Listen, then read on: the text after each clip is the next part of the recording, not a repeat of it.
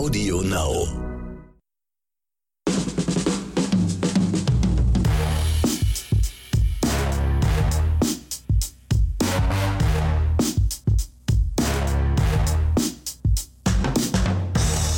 Herzlich willkommen zu einer neuen Episode von Oscars und Himbeeren. Hier sind wieder Ronny Rüsch und mir gegenüber sitzt wieder mein werter Kollege und geschätzter Filmkritiker und manchmal auch vielleicht langsam sich entwickelter Freund, aber das werden wir noch gucken. Axel Max. Oh, da hängt die Latte hoch. Hallöchen. ja, wir haben heute wieder wirklich ordentlich was im Gepäck. Also ich habe wieder zwei echt harte Oscars im Gepäck, also Themen, die jetzt überhaupt nicht unter der Rubrik Unterhaltungsfilm laufen, sondern wirklich anspruchsvoll. Und zum Ende hin habe ich dann ähm, ja, wieder die unsere beliebte Himbeere. Und da habe ich mich diesmal angeschlossen dem Stefan von letzter Woche, der uns ja die Fear Street, also bei ihm war es der Fear Street Film 1, der jetzt bei Netflix zu sehen ist. Ich habe mir alle drei Teile angeguckt und da kann ich jetzt schon sagen, ja, da habe ich leider mich äh, zu einem Früchtchen entschieden. Axel, du hast heute was, ein bisschen was entspannteres im, im Programm? Ja, ich habe mal was Science-Fiction-mäßiges gefunden, wo ich aber überrascht war, weil es ist eine andere Art von Science-Fiction und seid gespannt. Ja, also Axel ist für die Entspannung zuständig. Richtig. Ich heute leider für die harten Themen und am Ende ist auch wieder Entspannung. Und dann zur Zuhörerempfehlung noch. Wir haben diese Woche eine Empfehlung bekommen von Funny. Die hat uns die Serie Big Little Lies empfohlen. Die ist auf Sky zu sehen. Diese Serie war ursprünglich mal als Miniserie geplant, hat dann aber wohl doch zwei Staffeln bekommen. Wird als ja schwarz-komödiantisches Drama bezeichnet. In den Hauptrollen sind unter anderem Reese Witherspoon, Nicole Kidman, Shalane Woodley, Laura Dern, Zoe Kravitz, also wirklich hochkarätig besetzt. Wir werden uns da mal reingucken. Nicht alle zwei Staffeln, das werden wir nicht schaffen in der Woche. Aber ich werde mal reingucken und dann werden wir nächste Woche dazu unser kleines Feedback genau. geben. Auf jeden ja. Fall nochmal vielen Dank an Fanny für diese Empfehlung. Wir haben auch eine E-Mail bekommen von Florian. Der hat uns eine E-Mail geschrieben zu äh, Fear Street und da ein bisschen zu seiner Meinung. Und, aber Florian, wie gesagt, wir switchen am Ende da, zu diesem Thema und dann kannst du dir anhören, was wir dazu zu sagen haben. Auch nochmal in diesem Zusammenhang wurde auch die Frage gestellt wegen unserem anderen Podcast, den wir ja mal früher hatten, also wo wir damit Phase 1 beendet haben. Und da gebe ich mal kurz das Wort an Axel, bevor ich dann mit meinem ersten Oscar loslege. Genau. Wir haben diesen Oscar nicht aus dem Blick verloren, sondern sind dabei, äh, uns Phase 2 ja, zu kreieren, wie man so schön sagt. Wollen da aber auch natürlich äh, gut vorbereitet in die Sache reingehen. Und äh, da spielen auch so Dinge mit, wenn die Kinos wieder geöffnet richtig haben, dass wir da auch äh, wieder primär auch über äh, Kinofilme berichten. Die, die sich daran erinnern, äh, dass wir zum Beispiel äh, ausführlich mal über Dune, den Wüstenplanet gesprochen haben, da warten wir ja jetzt auf, den, auf das Remake und solche Geschichten.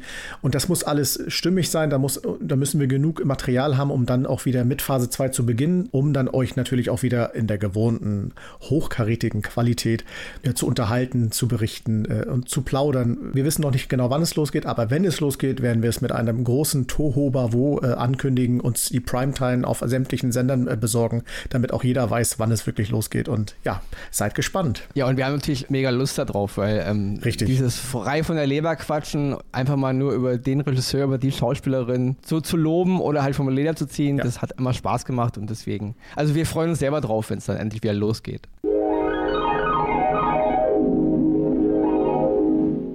Dann beginne ich jetzt mal mit meiner ersten Oscar-Empfehlung diese Woche. Und das ist ein Film, ja, wie ich schon eingangs sagte, es ist keine einfache Thematik. Es ist ein ähm, holländischer Film, der heißt im Original The Ost, übersetzt bei uns ins Deutsche Der Osten. Er wird bei Amazon Prime aber auch unter The East geführt. Also wird man so oder so finden.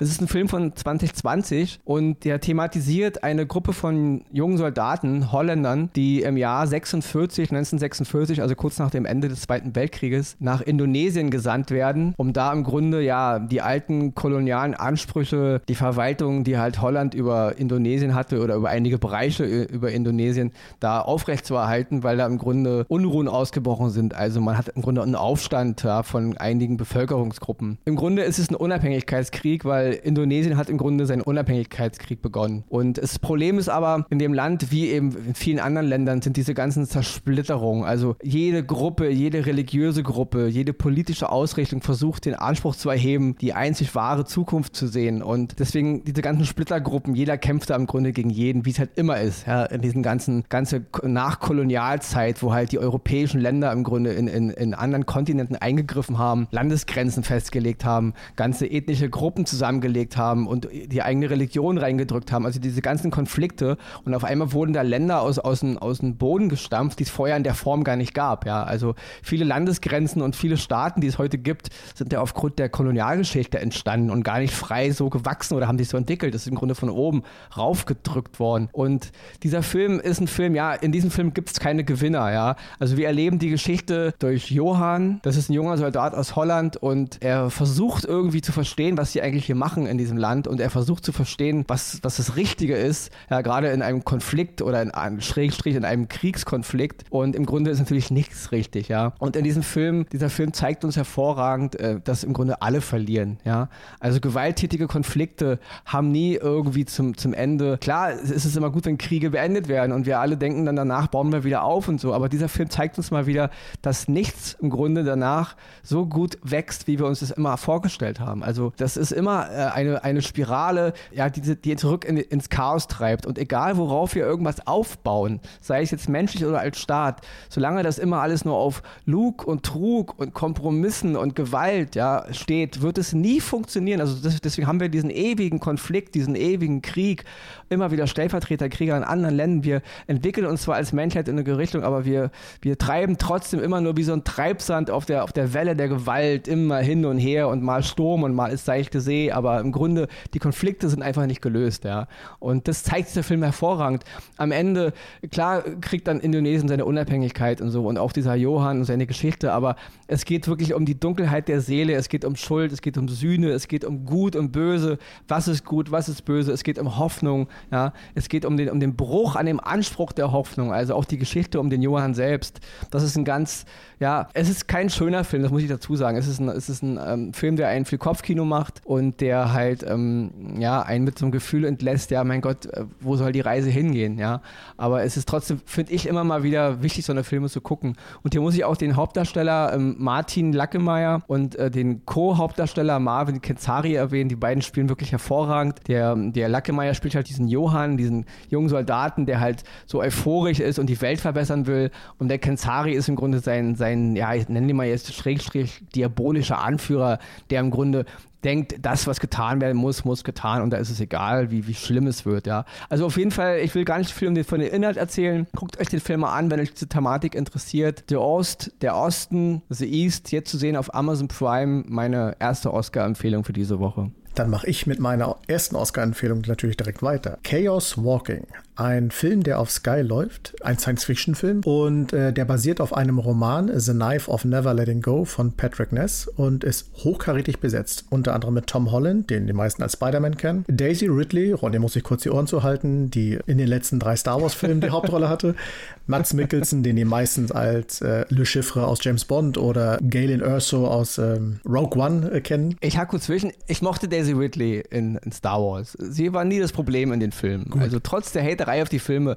Die Schauspielerin schätze ich wirklich sehr. Bleibt noch einer zu erwähnen. Nick Jonas, Sänger der Jonas Brothers und äh, Juror der äh, beliebten äh, Castingshow The Voice in Amerika. So, worum geht's da? Es ist ein äh, ähm, Science-Fiction-Film, der mich überrascht hat, weil er am Anfang so gar nicht mit Science-Fiction brilliert. Es spielt weiter in der Zukunft, 2200 irgendwas und äh, eine ähm, Siedlung in, auf dem Planeten New World, wie, so wird es genannt, wo offenbar nur Männer leben. Diese Siedlung ist allerdings jetzt nicht irgendwie äh, hochmodern. Also sie wirkt eher so wie im Wilden Westen. Und die Männer, die dort leben, müssen wirklich durch Handwerksarbeit ihr Leben irgendwie organisieren. Und wem auffällt, es leben tatsächlich nur Männer da. Es gab also Geschehnisse, die dafür gesorgt haben, dass alle Frauen aus dieser Siedlung verschwunden sind. Später wird erzählt, sie seien ermordet worden. Viel später kommt ein Geheimnis raus, worüber ich natürlich nicht erzählen möchte, wegen Spoiler und ihr wisst schon. Und was diesen Planeten so besonders macht, er, er hat offenbar eine seltsame Kraft, die dafür sorgt, dass denn die Gedanken der Männer frei für alle sichtbar ist und hörbar sind. Das heißt, die gehen so durch die Welt und äh, um den Kopf herum sieht man immer so bunte Lichter, bunte Wellen und hört die Gedanken dieser Männer. Und viele Männer haben ihre Gedanken nicht im Griff, weil sie eben durch diesen Lärm, der natürlich dazu entsteht, völlig verwirrt sind. Andere Männer sind abgekochter und haben es im Griff und können mit ihren Gedanken sogar Dinge manipulieren. Wie zum Beispiel, wenn er äh, seinen Gegenüber erschrecken will und er denkt sich ganz laut Schlange, dann siehst du wirklich aus diesem Gedanken heraus eine Schlange, wie sie kurz sichtbar ist und jemanden erschrecken kann. Und das macht diesen Film unfassbar spannend, weil es ist eine völlig neue Art von, ja, wie will man sagen, äh, Angst, äh, Irrglaube, aber auch Manipulation und ja, wo passt Daisy Ridley in diese Geschichte rein? Daisy Ridley ist eine Astronautin, die auf diesem Planeten stürzt und sie ist die einzige Frau. Was natürlich bei den Männern sämtliche mögliche äh, ähm, ja, Bedürfnisse und ihr wisst schon, was da alles kommt, äh, weckt, aber auch, äh, weil es. Kann ich mir gar nichts vorstellen jetzt. Gar nicht so richtig, ne? Nee, es geht, gar nichts. Es geht tatsächlich darum, dass die offenbar Angst vor Frauen haben. Und dann deswegen wird Daisy Ridley natürlich gejagt und äh, Tom Holland in seiner Rolle als Todd Hewitt steht ihr zur Seite und hilft ihr. Warum, weshalb, wieso, da will ich gar nicht viel drüber erzählen, weil das ist der Inhalt dieser Geschichte dann. Mats Mikkelsen ist der Gegenpart. Warum, weshalb, wieso, auch das werde ich natürlich nicht berichten, aber er spielt es unfassbar gut. Er es ist so, wie, Mats, wie man Mats Mikkelsen kennt. Ich finde den Schauspieler einfach herrlich genial und ja, der, der, begeistert einfach, auch in, wieder in dieser Rolle. Und Nick Jonas ist sein Sohn. Nick Jonas hatte ich vorher noch nie in ähm, irgendwelchen Filmen gesehen, hat mich sehr überrascht. Könnte tatsächlich eine Karriere werden, die man sich bei ihm auch vorstellen könnte, dass er in mehreren Filmen einfach mal mitspielt. Im Großen und Ganzen ist es ein super Film, der wunderbar unterhaltsam ist. So ein klassischer Popcorn-Film für Samstag oder Sonntagabende, den man wunderbar weggucken kann. Es ist, wie gesagt, ein Science-Fiction-Film, aber eine ganz andere Art von Science-Fiction, weil man sich doch mehr einfach in diese Menschen hereinversetzt und dieses Drumherum von wegen so Aliens, besondere Technik oder so, eher ganz wenig eine Rolle ganz weit hinten spielt. Deswegen Chaos Walking auf Sky lege ich euch sehr ans Herz. Meine erste Oscar-Empfehlung für heute. Wer ihn sieht, viel Spaß dabei.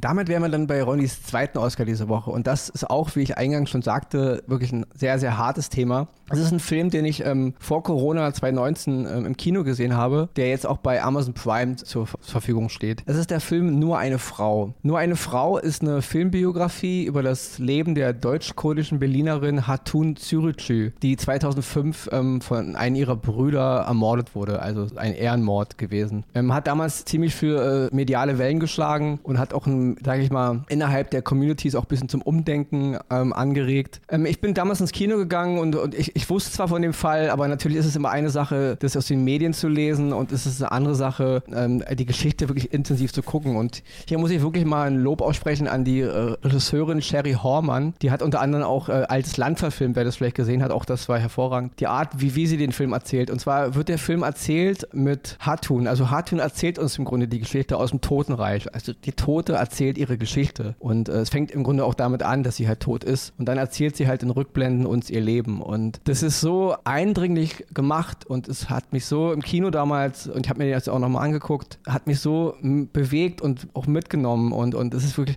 das sind immer so Geschichten, die immer so in unseren Gesellschaften so ähm, am Rande ablaufen und es gar nicht so sehr ins allgemeine Bewusstsein drängt. Aber der Film sagt auch am Anfang so nach dem Motto, ihr, ihr, ihr wisst ja wohl gar nicht mehr, wer ich war. Und, und der Film will einfach dafür sorgen, dass man diese Frau nicht vergisst, ja. Und das macht er wirklich hervorragend und er, er löst wirklich viele Dinge in einem aus, wo ich so denke, das, das kann einfach nicht sein, dass in, in unseren ja, selbsternannten modernen Gesellschaften, ja, und wir immer so viel reden von Toleranz und Verständnis und so und, und dass dann sowas passiert, ja. Ich kann wirklich nur jedem raten, sich den Film anzugucken. Wie ich schon eingangs sagte, es ist auch wie mein erster Oscar diese Woche kein Unterhaltungsfilm, Leute. Es ist ein ernstes Thema. Es geht dann an die Nieren und ähm, man muss sich diese Filme angucken, wenn man natürlich auch in der Stimmung dazu ist. Nicht? Wir hier bei Oscars und Himbeeren, wir haben so viel auch von Comics und Action und Trash und Unterhaltung. Wir machen das auch immer, aber wir müssen auch ab und zu mal, mal diese Filme ansprechen. Hier auch nochmal zu, hervorzuheben ist die Schauspielerin, die Deutsch-Türkin Almila Bagriatschik, die ist auch, äh, sie spielt halt die Hauptrolle, sie, sie spielt die Hatun und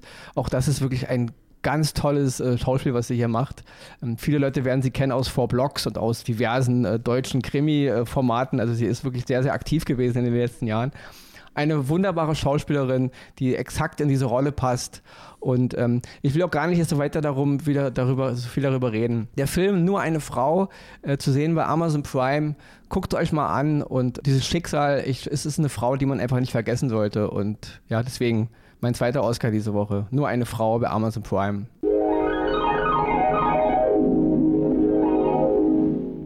So, und dann schütteln wir uns alle einmal, lockern unsere Gedanken, weil eure Lieblingsrubrik steht an, die dicke, fette Himbeere. Und ich muss es wieder zu meiner Schande gestehen, es tut mir leid, ich konnte es nicht gucken, weil Zeit, Arbeit, ihr wisst, was da drumherum noch so geschieht. Deswegen überlasse ich gleich wieder die Bühne Ronny, aber ich weiß genau, wie, wie ihr Ronnys genauesten Ausführungen äh, gerade bei Himbeeren liebt und deswegen möchte ich da auch gar nicht groß zwischenquatschen und äh, kann euch nur sagen, ich freue mich Wenn ihr sein Lächeln sehen könntet. Ich, ja, ja ich, ich, muss mal kurz dazwischenhaken. Die, diese Woche wird es nicht ganz so schlimm. Und ich muss auch mal sagen, ähm, nochmal, wir haben ja auch schon E-Mails bekommen von Leuten, die nicht immer so damit einverstanden sind, was wir, hier, was wir hier so sagen, nicht? Was auch vollkommen legitim ist. Und dazu wollten wir auch nochmal sagen, Leute, ähm, nicht böse sein, wir können nicht jeder E-Mail immer antworten. Genau. Ja? Also wir, wir kriegen eine, eine Menge Zuschriften und deswegen, wir können nicht immer jedem antworten. Deswegen, wir lesen das alles, wir haben auch alles auf dem Schirm, aber seid nicht böse, wenn wir euch nicht antworten, nicht? Weil es gibt eben auch viele Leute, die eben dann auch mal, äh, ja, schon auch mal vom Leder ziehen und eben wirklich konträr den Game gegenüberstehen, was wir hier empfehlen, meistens aber, was wir hier als Himbeere verteilen. Dazu sagen wir halt nochmal kurz jetzt, Leute, ihr wisst, es ist unsere Meinung, ja. Wir maßen uns nicht an, allgemein für euch zu sprechen oder für die gesamte Menschheit. Wir sind Cineasten, wir sind Filmfreunde, wir, wir gucken das aus Leidenschaft und wenn ich einen Film gucke oder eine Serie und ich denke, die ist doof, dann empfinde ich das so. Das ist auch durchaus mein Recht und auch Axels Recht, die doof zu finden genau. oder den Film, so wie es euer Recht ist, ist, ist gut zu finden. Ja? Wie gesagt, wir freuen uns weiter über E-Mails, schickt uns E-Mails, positive, auch weiter immerhin ähm, Empfehlungen. Also wie gesagt, schickt uns Empfehlungen, was wir hier mal ansprechen sollen, Serien, Filme, egal was. Und ansonsten switchen wir jetzt mal zur Himbeere. Ja. Stefan hatte uns ja vor einer Woche geschrieben, er hat sich den ersten Teil von Fear Street angeguckt. Du wolltest kurz was sagen, Axel? Eigentlich wollte ich nur noch so ein Ta-Ta-Ta reinhauen, aber bitte. okay, da haben wir das. Und ja, Stefan fand den ersten Teil von von Fear Street nicht so dolle und hat eine Himbeere vergeben. Ich habe mir jetzt, weil im Gegensatz zu Excel hat der Ronny höllisch Zeit, also ich äh, hänge ja nur gefühlt nur auf der Couch rum und gucke Filme ja, und muss ja das Geld hier reinholen. ich habe mir alle drei Filme angeguckt, die ja auch ziemlich schnell bei äh, Netflix alle drei veröffentlicht wurden. Kurz zum Inhalt, ähm, die Fear Street äh, Filme Teil 1 1994, Teil 2 1978 und Teil 3 1666 wurden ja ziemlich in einem Schwung fast veröffentlicht. Und die Filme basieren auf der Jugendbuchreihe Fear Street von A.L. Stein. Ich muss sagen, wir kritisieren jetzt hier nicht die Jugendbuchreihe, die haben wir nicht gelesen. Ich weiß nicht, oder Axel, hast du vielleicht gelesen davon was? Zufällig ich nicht. gelesen. Okay, also habe ich nie was von gelesen, deswegen äh, wir, wir befassen uns wirklich nur mit der Verfilmung. Wie einer unserer Zuhörer, Florian, uns ja in der E-Mail auch geschrieben hatte, er fand ja auch irgendwie, also er ist darauf gespannt gewesen, wenn wir darüber reden und das machen wir jetzt. Aber Florian, wie gesagt, wir reden nicht nur über Teil 1. Ich versuche jetzt die ganze Trilogie zu betrachten und die ganze Trilogie bekommt als kompaktes Ding von mir leider eine Himbeere. Es ist aber keine Himbeere, die ich jetzt komplett vernichte, wo ich sage, so wie The, The Tomorrow War, was für ein Rotz, ja. Sondern Fear Street hat durchaus seine Momente und es ist nicht so, dass man äh, sich zu Tode langweilt, ja. Wer auf sowas steht, wer auf so eine, ich sag mal, anspruchslos, es ist nicht bös gemeint, seichten Horror Trash mit vielen, vielen Gags steht, der kann sich das angucken und der kommt auch durchaus auf seinen, zu seinem Spaß, ja. Ich hingegen fand aber, also ich mach's chronologisch. Äh, Fear Street 1 fand ich einfach zerfasert. Also der Film wusste nicht, ob er jetzt eine saulustige Komödie sein will oder, oder ob er ein Slasher-Movie sein will. Es war alles so ein bisschen. Äh, die Charaktere waren für mich überhaupt nicht glaubwürdig. Es war dieses typische Teenie-Bild wieder. Es wurde alles reingeschmissen an Teenie-Problemen, was man sich wieder so vorstellen kann. Diese Geschichte mit diesen, es gibt halt in diesem Fear Street-Universum zwei Orte. Es gibt einmal Shady Side, da geht alles immer im Bach runter, die Leute verlieren ihren Job und allen geht's dreckig. Und in Sunnyville, das ist der Ort, der dir gegenüber liegt, da ist alles easy peasy. Diese beiden Städte haben untereinander Probleme, ihre Footballvereine äh, prügeln sich halt, also auf dem Spielfeld oder manchmal auch in echt. In Sunnyville ist alles toll, in Shady Side ist alles böse. Und jetzt erfahren wir eben, dass es da viel Morde gibt in, in Shady Side und andauernd Mordserien alle Jahre mal wieder und alles führt immer auf irgendeine so Hexengeschichte zurück und bla bla bla. Auf jeden Fall werden alle Register gezogen. Jedes Horror-Klischee, was man sich vorstellen kann, taucht auf. Jede Art von Serienmörder-Klischee taucht auf. Es wird alles in einen Topf geschmissen. Am Ende fand ich Teil 1 eine sehr, sehr hanebüchene Geschichte. Die Gags haben nicht funktioniert. Ich konnte die Charaktere nicht ernst nehmen. Hat mich überhaupt nicht überzeugt. Teil 2 hingegen, ich erzähle jetzt nicht viel vom Inhalt, nur so viel ist halt für mich so eine Art äh, ja, Hommage an Freitag der 13., an den ersten Teil vor allen Dingen. Und der funktioniert irgendwie. Teil 2 hat, hat mir Spaß gemacht. Ich, der handelt halt 1978 in so, in so einem Jugendcamp der hat funktioniert. Die Charaktere waren super, die Schauspieler haben mir gefallen, das war alles wirklich hervorragend und das hat mich wirklich wohlgestimmt, wo ich dachte, ja, okay, vielleicht guck, wenn es so weitergeht, dann kann ich dem keine Himbeere geben, auch wenn Teil 1 mich nicht überzeugt hat. Dann kam Teil 3 und Teil 3 wusste überhaupt nicht, was er wollte. Teil 3 war am Anfang ganz schweres Drama und jetzt sollten über die Ursprünge erklärt werden, was es mit der Hexe auf sich hat, mit der Sarah Freer und mit Shadyside und Sunnyville. Der Ort hieß dann noch Union, war, war das noch ein Ort. Wie gesagt, 1666. Jetzt sollten halt die ganzen Ursprünge erklärt werden, warum die Geschichte in Teil 1 und 2 so war, wie sie war. Der Ursprung des Horrors. Auch hier wurden alle Klischees gezogen. Das typische, übliche Satanskult, wir beten den Teufel an, Hexengedönt. Auch da war überhaupt nichts Innovatives. Die erste Hälfte des Films ist total schweres Drama, so wie diese alten Filme halt so über Hexen, aber die halt ernst gemeint waren, funktionierte hier irgendwie auch nicht. Auch die Besetzung der Schauspieler, dass einige Schauspieler da im Grunde Doppelrollen hatten, auch das brach sich total in meiner, in meinem Gucken, hat, hat mir überhaupt nicht gefallen. Und das Ende dann, am Ende wird dann im Grunde die ganze Geschichte aufgelöst, was es mit diesen ganzen dämonischen Morden da auf sich hat. Und auch das funktioniert meines äh, Erachtens überhaupt nicht. Ja. Also das Ende war noch, noch hanebüchener als der erste Teil, auch sinnlos sinnlos und blöd aufgesetzt, nicht überzeugend. Die Charaktere haben mich überhaupt nicht geflasht. Der Humor war, war dann wieder so blöd in der zweiten Hälfte. Einfach der Regisseur Lee Janiak hat alle drei Filme gemacht und glaube auch mit Andrivo rumgefummelt. Also nein. Ja. Unterm Strich, äh, ich habe es mir angeguckt. Hätte ich es jetzt nicht für, unsere, für, unsere, äh, für unseren Podcast mir angeguckt, hätte ich nach dem ersten Teil wahrscheinlich schon abge, abgebrochen, mir ist gar nicht die Ende angesehen.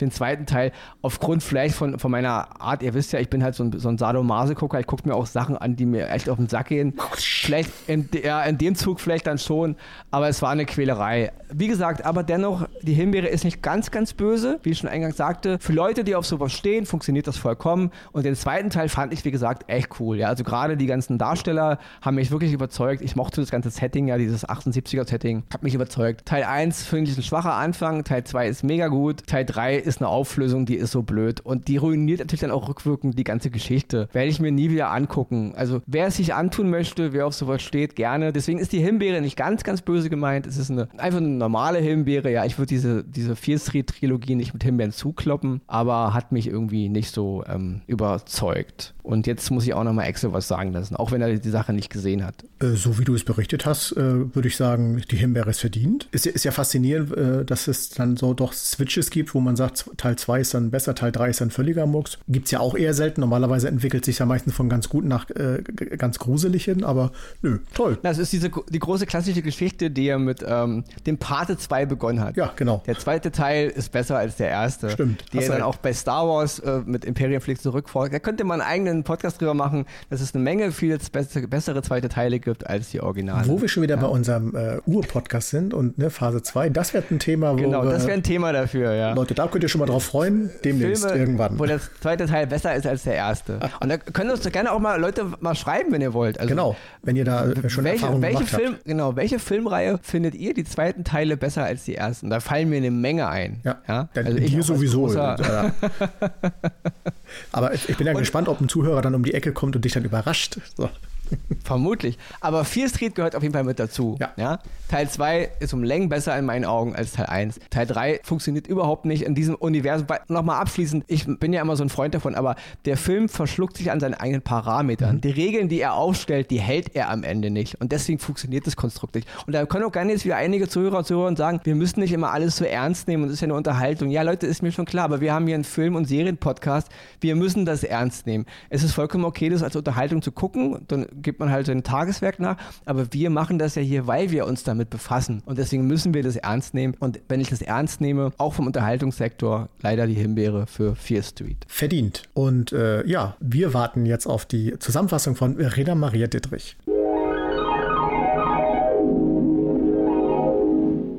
Die Oscars gehen dieses Mal an The East, Kriegsfilm zur Zeit des indonesischen Unabhängigkeitskrieges mit Martin Lakemeyer und Marwan Kenzari, zu sehen bei Amazon Prime. Chaos Walking, US-Science-Fiction-Film von Doug Lyman mit Tom Holland und Daisy Ridley, zu sehen bei Sky. Nur eine Frau. Filmbiografie über die ermordete Deutschkodin Hatun Cyrucci von Sherry Horman, zu sehen bei Amazon Prime. Die Himbeere geht in dieser Woche an Fear Street Trilogie, US-Horrorfilme, die auf der gleichnamigen Jugendbuchreihe von R.L. Stein basieren, zu sehen bei Netflix.